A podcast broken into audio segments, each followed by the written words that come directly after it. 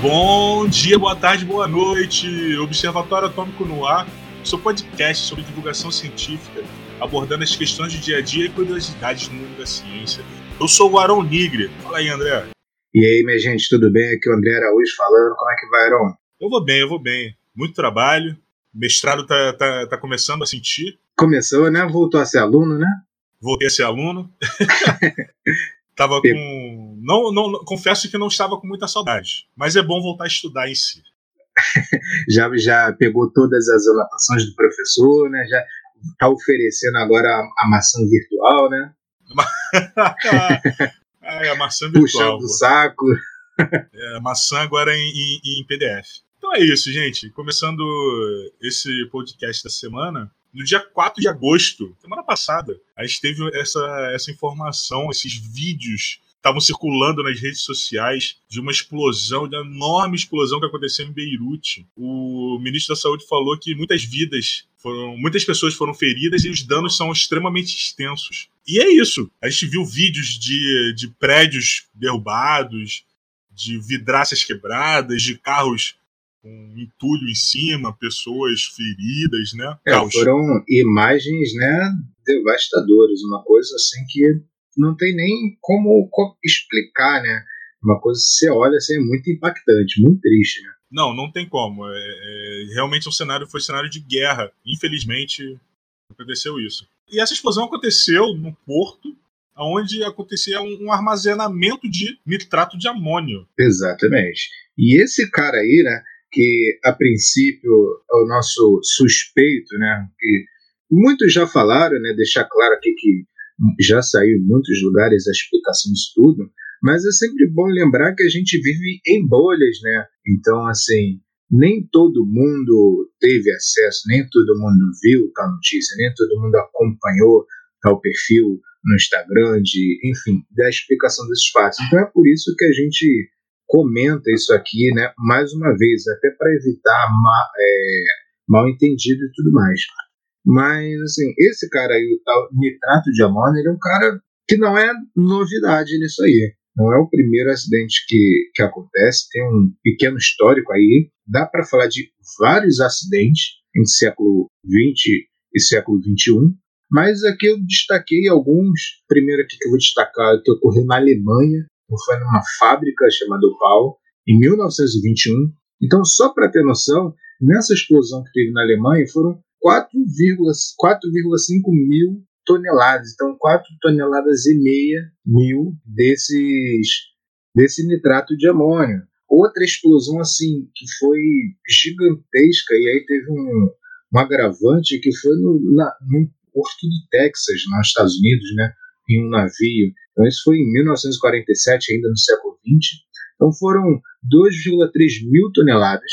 E, assim, o problema em si desse. Foi uma grande explosão, né? mas o problema é que você tem o, todo. Você tem o porto ali, né? então você tem navios em volta, navios petroleiros e tudo mais. Então, imagina o que, o que não causou isso, né? Então, além da explosão, isso foi se alastrando.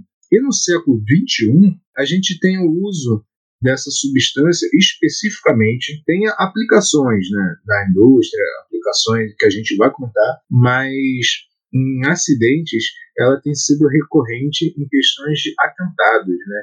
Então, grupos terroristas têm usado muito o nitrato de amônio é, como explosivos para, enfim, para fazer os seus realizar os seus atentados. Mas o que a gente quer destacar aqui, né, é a não demonização né, dessa substância e, e mostrar os perigos. Exatamente. A gente, a gente já comentou sobre isso em outros podcasts, que às vezes o mesmo, o mesmo produto, mesma substância que serve para curar alguma coisa, serve como medicamento, serve para alguma ela serve como, como um artefato de destruição.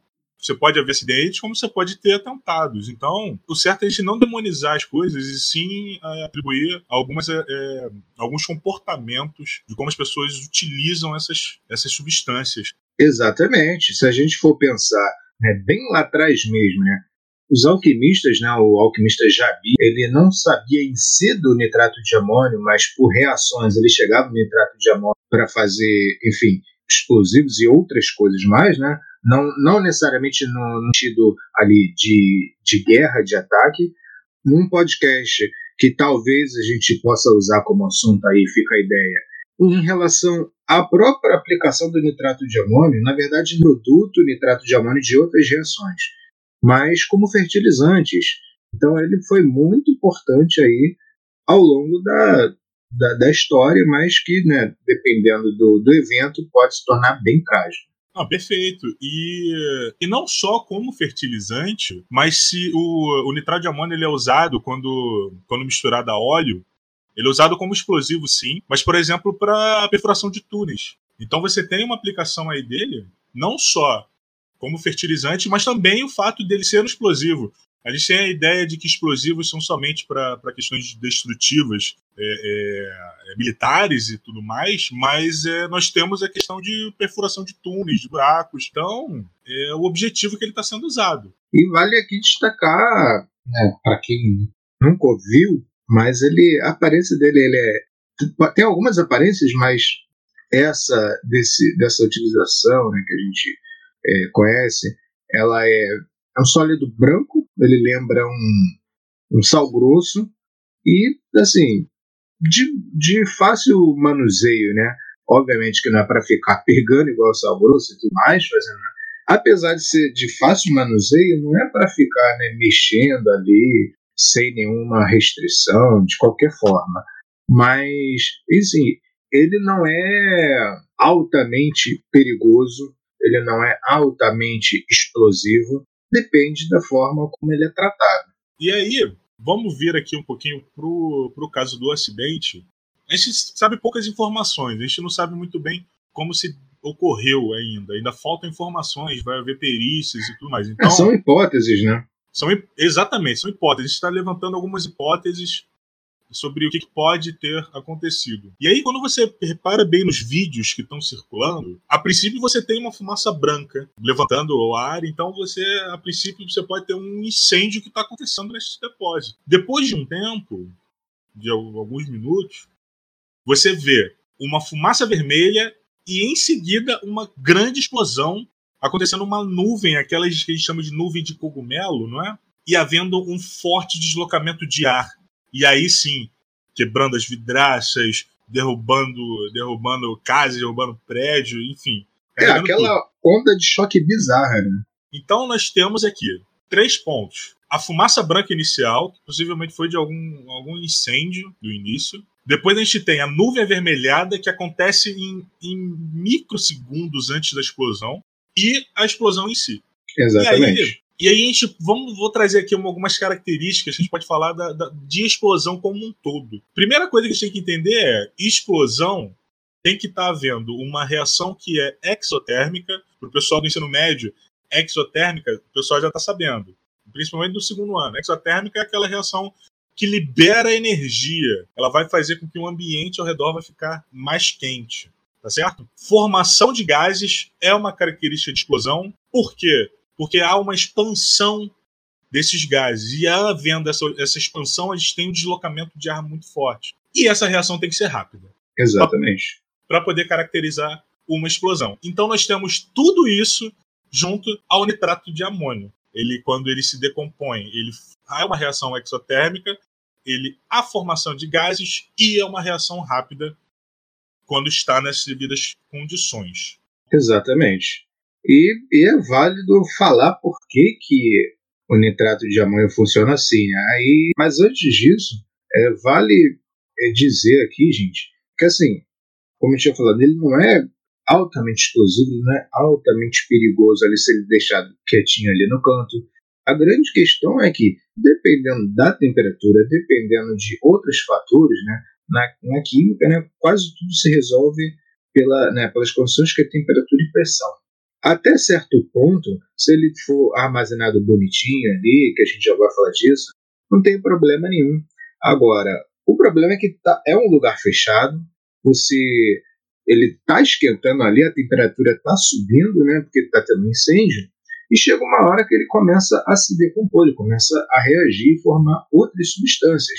Então, assim, ele sozinho não acontece nada, mas depois de uma certa temperatura, após os 200 graus, algumas reações começam a acontecer. E aí é que é o problema, né? Porque formando essas reações e somado ao incêndio, né, o lugar fechado, o lugar, enfim, totalmente ali isolado, isso pode gerar o que gerou, né, a explosão. Perfeito. É a, é a condição que você deu ao nitrato de amônio. E como, como, como o André falou, perfeito. O nitrato de amônio, a gente em laboratório, pessoal, pessoal que já, já entrou no laboratório de química, já viu aqueles diversos frascos com diversas substâncias sem muita preocupação. O nitrato de amônio é um deles. Ele fica junto com em, em um frasco, claro, frascos separados, mas sem precisar de muita atenção. Por quê? Porque para ele, para acontecer alguma coisa drástica nessa situação, você tem que estar tá com uma condição muito é, é, extrema e muito específica. Então, por isso que foi acontecer o que aconteceu. E aí, vamos trazer um pouquinho aqui para o lado um pouco mais, mais químico. Nós temos o nitrato de amônio. Né? Nós temos dois, dois camaradas ligados, né? o nitrato e o amônio. E o que, que vai acontecer aqui? O nitrato, ele é um cara extremamente oxidante. E o amônio é um cara extremamente redutor. Então nós temos dois, duas, duas substâncias, dois, é, é, duas espécies, duas espécies, perfeito, me faltou a palavra, juntas. E aí, a reação que vai acontecer, que vai decompor e vai ocasionar a explosão que aconteceu, a gente chama de auto-oxirredução. O que, que seria isso? seria esses dois agentes, duas espécies compartilhando é, elétrons de maneira bem brusca. Aí, é claro que eu estou direcionando mais o pessoal que vai estar tá no ensino médio, que está estudando isso mais, mais a fundo. Mas a ideia é essa. Nós temos uma auto-oxirredução, que havendo essa transferência de elétrons entre esses, esses agentes. E a reação que acontece é: nós temos o nitrato de amônio se decompondo a partir que o André falou, a partir de 200 190 graus, formando gás nitrogênio, gás oxigênio e vapor d'água. E mais o calor, é claro. Sim. E, e, é importante dizer aqui, gente, caraca, gás nitrogênio, agora deu ruim. o gás nitrogênio é o principal, né, cerca de 79% aí da nossa atmosfera. Exatamente, ele é um gás inerte, né? Ele é muito difícil acontecer alguma alguma outra coisa com ele, o oxigênio e mais o vapor d'água. O vapor d'água ele vai ser mais comum na, na, fumaça branca. É possível a gente ver é, que há forma, quando a gente vê uma fumaça branca desse tipo, possivelmente é vapor d'água. E... Não, e, e, se a gente for perceber, é, a gente está falando de gás, né, e formação de vapor d'água. Isso é muito importante, né, porque a gente volta no sentido do que é uma explosão e qual é o papel desses gases, né, do vapor aí dentro né, da reação, dentro desse contexto. Né? Eu não vou entrar aqui no mérito técnico da coisa, não é o nosso, não é o nosso propósito. Mas se a gente for pensar, né, os gases, quando são aquecidos, eles tendem a, a expandir. Exatamente. Só que, nesse caso, eles estão sendo assim aquecidos em frações de segundos de uma forma muito violenta. Então, foi o que a gente viu, né? Aquela, aquele, a gente ainda vai falar do cogumelo, né? mas parte desse cogumelo é exatamente isso, é a expansão do gás aquecido. E dentro dessas reações, o que acontece? Como a gente tem pressão grande, porque a gente está falando de um galpão fechado, temperatura alta, a gente está falando de um possível incêndio. E aí você pode acontecer outros tipos de reação, porque você tem uma, vários gases ali dentro e pode haver outras coisas. Inclusive a formação de dióxido de nitrogênio, que é Sim. é um gás avermelhado. Tá aí uma possível explicação para aquela nuvem vermelha que acontece em microsegundos antes da grande explosão. Se vocês repararem, vejam, se quem puder ver o vídeo em câmera lenta, vai ver que antes da, da formação daquele cogumelo, a fumaça vermelha levanta. Então, uma das possíveis hipóteses, das hipóteses que dessa fumaça vermelha é a formação do NO2, ou dióxido de nitrogênio. Outras hipóteses que tem, tem o pessoal levantando é que é, em algumas legislações é, falam para fazer ter a mistura de nitrato de amônio com carbonato de cálcio para ver uma, uma, uma melhor segurança nesses né, né, nas condições desse, dessa, dessa substância, né? E o, o cálcio, quando ele é aquecido, ele tem a fumaça que acontece que é emitida por ele tem coloração avermelhada. Essa é uma outra hipótese um pouco menos provável. A, questão, a hipótese mais provável é a formação do NO2. Então nós temos duas hipóteses aí para essa nuvem avermelhada. Lembrando, ainda está sendo feito pesquisas, ainda está sendo analisado, está sendo feito perícias. Então, ao decorrer do tempo, a gente vai saber mais informações. Isso aqui são hipóteses que a gente está levantando. Com né? certeza. E outra coisa que vale destacar aqui, cara, é que algumas pessoas me perguntaram, né, amigos, alunos e tudo mais, e, eu, inclusive, vi isso na televisão. É, quando aconteceu o acidente. E assim, as pessoas já têm aquele estigma, né, que a química, as ciências em si, mas a química e a física, isso também pode ser analisado por, um, por uma perspectiva física, estão associadas a explosões, né, como foi o caso, a radioatividade, a coisas tóxicas, a coisas, enfim, radioativas e coisas do tipo. Então, né, eu vi na, na televisão, isso é muito complicado, porque sem nenhuma análise afirmaram isso, né, meio de comunicação assim, de massas, isso acaba reverberando de uma forma assim que não dá para não dá para é difícil de conter. Então, é, sobre a possibilidade daquela nuvem por causa do cogumelo, o cogumelo da explosão também é associada a coisas radioativas. Então, falaram isso. Tentará ter, alguma, ter algum risco de ser radioativo, tóxico? Bom, por enquanto que a gente sabe, a questão radioativa, não. Porque não é porque tem o cogumelo que necessariamente é uma explosão a um material radioativo. Agora, em relação a ser tóxica, é bem provável que seja, né? Sobe aquela fumaça, aquela poeira e tudo mais, porque não acontece somente essa reação que o Aaron falou. A gente deu uma simplificação, como já falei no nosso propósito, entrar fundo na química da coisa. Mas existem reações paralelas ali que podem é, gerar outros gases a partir do, do nitrogênio e ser, esses gases serem tóxicos. Então, realmente existe perigo. Alguns jornais já noticiaram. Alguns pacientes né, foram apresentados com problemas respiratórios e tudo mais.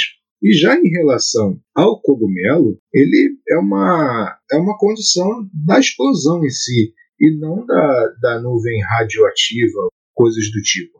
Então, o que, que acontece? Você tem que ter uma grande carga explosiva, você tem que gerar bastante calor. Esse calor ali da atmosfera, bastante aquecido, ele vai subir. Né? Lembrem que os gases aquecidos menos densos, então eles sobem de uma forma violenta e chega no momento que ele vai perdendo energia e vai meio que esbarrar com uma massa de ar mais fria. Então, assim, acontece aquele, aquele espalhamento horizontal que a gente vai vendo. Chega um momento que ele começa a cair para os lados em vez, de, em vez de continuar subindo. Então não tem nada a ver com alguma hipótese radioativa aí, por enquanto, né? É, até é, por enquanto as informações que a gente tem é que possivelmente não teve alguma coisa relacionada à radioatividade. Até porque é, é complicado porque a gente tem a gente tem um trauma né, radioativo devido a esse cogumelo por causa das explosões de Hiroshima e Nagasaki, né?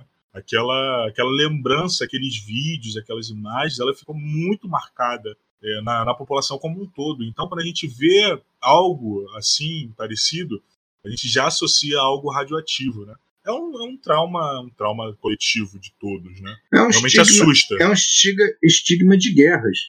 Sim, e assusta. É assustador. Aquelas imagens são extremamente assustadoras. A gente, eu, eu, na hora que eu vi, eu ao mesmo tempo eu falava é, é, incrível porque olha essas imagens e ao mesmo tempo eu, caramba, que assustador. Mesmo eu compreendendo, né, tendo poucas informações, eu na mesma hora eu vi que era que era muito deslocamento de ar, né?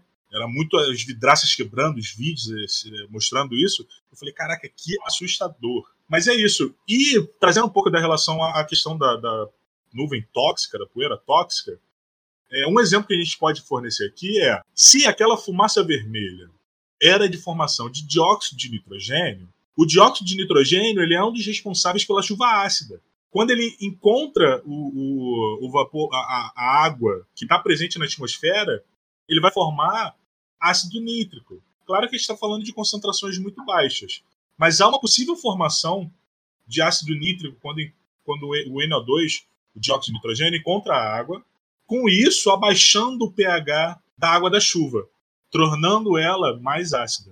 Tá certo? Então a gente tem uma hipótese de que possa vir a ter chuva ácida pela região.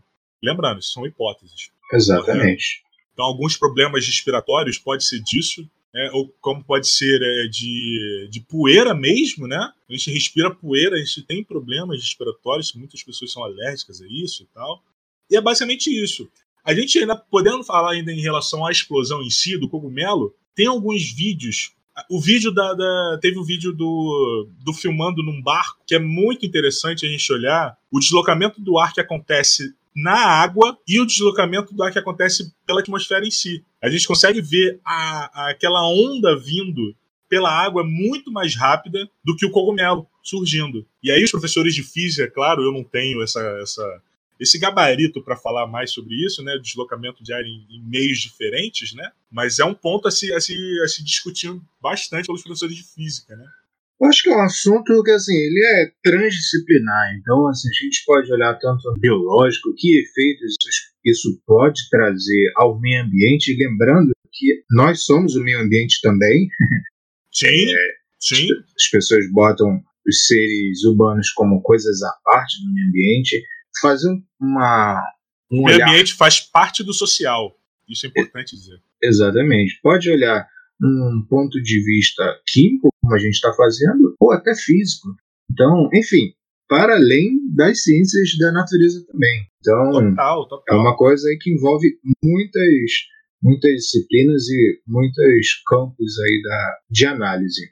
Outra coisa que a gente pode analisar também nessa perspectiva do, é, do lado físico é a, demora para ouvir o som. Se a gente vê, tem alguns vídeos do pessoal filmando de varandas, né? Você consegue ver aquele cogumelo se formando, mas ele demora alguns segundos para o som chegar aonde a pessoa está filmando. Então você vê aquela imagem acontecendo e posteriormente você ouve aquele som, né? Aí você tem todo aquele deslocamento do, do, do som e o raio da explosão. Que aquela explosão pelos registros, chegou a, a, a, pelo menos 10 quilômetros, né? Que você teve um efeito da explosão em si. O barulho você teve, acho que na ilha de Chipre, você teve relatos de, de que ouviram a, a o barulho da explosão, né?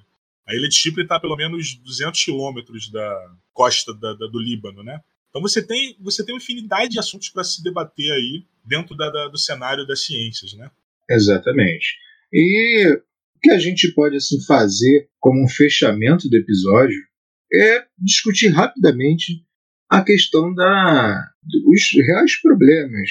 Então, se a gente for pensar no nitrato de amônio, como eu falei, ele por si só não, é, não é uma substância perigosa, mas depende da forma que é armazenado. Então, dentro do laboratório, por exemplo, tem toda uma organização necessária. Na nossa própria casa, tem uma organização necessária. Então, a gente já discutiu em em episódios anteriores, não botar, por exemplo, materiais de limpeza junto aos alimentos, a dispensa, né, a cozinha em si, porque algumas coisas ali não cabem no mesmo lugar. Então, a questão do nitrato de amônio como armazenagem, ele tem que, ali o grande problema é pô, mais de 2 mil toneladas. Então, geralmente, há todo um rigor na armazenagem e no transporte dessas substâncias. Então, teria que ser armazenado em menores em lugares mais seguros, em lugares livres assim, de altas temperaturas, afastado de combustíveis, onde pode ser qualquer foco de incêndio, porque né, uma vez que teve incêndio, subiu a temperatura e tudo mais, ainda mais em grandes quantidades, pode acontecer né, entre, entre vários acidentes, como esse que aconteceu no Líbano. Exatamente isso. É, eu estava vendo uma, uma, uma física numa, numa entrevista em algum canal desse de notícias e ela fez um comparativo né, com o poder de detonação com a, a, a bomba de, de, Hiroshima. E essa detonação chegou a 10% do poder explosivo da bomba de Hiroshima. Né? É um valor considerável. Sim. Né? 2.750 mil né? toneladas. É, é, coisa, é coisa, coisa pra caramba. Exatamente. Tem que rever essa questão de armazenamento. As pessoas acham que que 10% não é muita coisa, né? Mas imagine, sei lá, uma pessoa que não, sei lá, tirar 10% do salário, engordar é. ou emagrecer 10% do. Não, a questão é, é, é, e ainda mais sendo 10% de muito. Pois é. Se torna é muita muito. coisa. Se torna muito, exatamente. Então, primeira coisa, né, é precaução a esses tipos de armazenamento, né? E queria deixar aqui uma mensagem a todo o povo, povo libanês, principalmente aqui no Brasil, que tem uma, uma conexão muito forte com o povo libanês, né? uma, uma história de imigração, muitos descendentes de libanês. Eu mesmo sou descendente de libanês. Minha bisavó veio fugida na época da, da Primeira Guerra ainda, né? ali da região do, do Líbano, veio para o Brasil e se instalou aqui. Então, prestamos toda a solidariedade ao povo libanês, ao povo de Beirute, que tem muito a acrescentar a nós e ao mundo, né? Com toda certeza. Então, terminando esse podcast é, exclusivo de um assunto tão atual aí, é isso. Finalizamos. Temos alguma coisa para falar? Não. Então, um abraço, galera. Até a próxima. Sigam a gente aí no Spotify. aperta aí, eu não sei como é que fala, se é se é seguir. Não é seguir, atualizado. é seguir. não estou atualizado aí não desses negócios da internet. É, siga a gente aí nas redes sociais. O meu é arroba André Araújo Kim. E o meu é Química Underline Nigre. Então, até a próxima, galera. Beijo no coração. Até.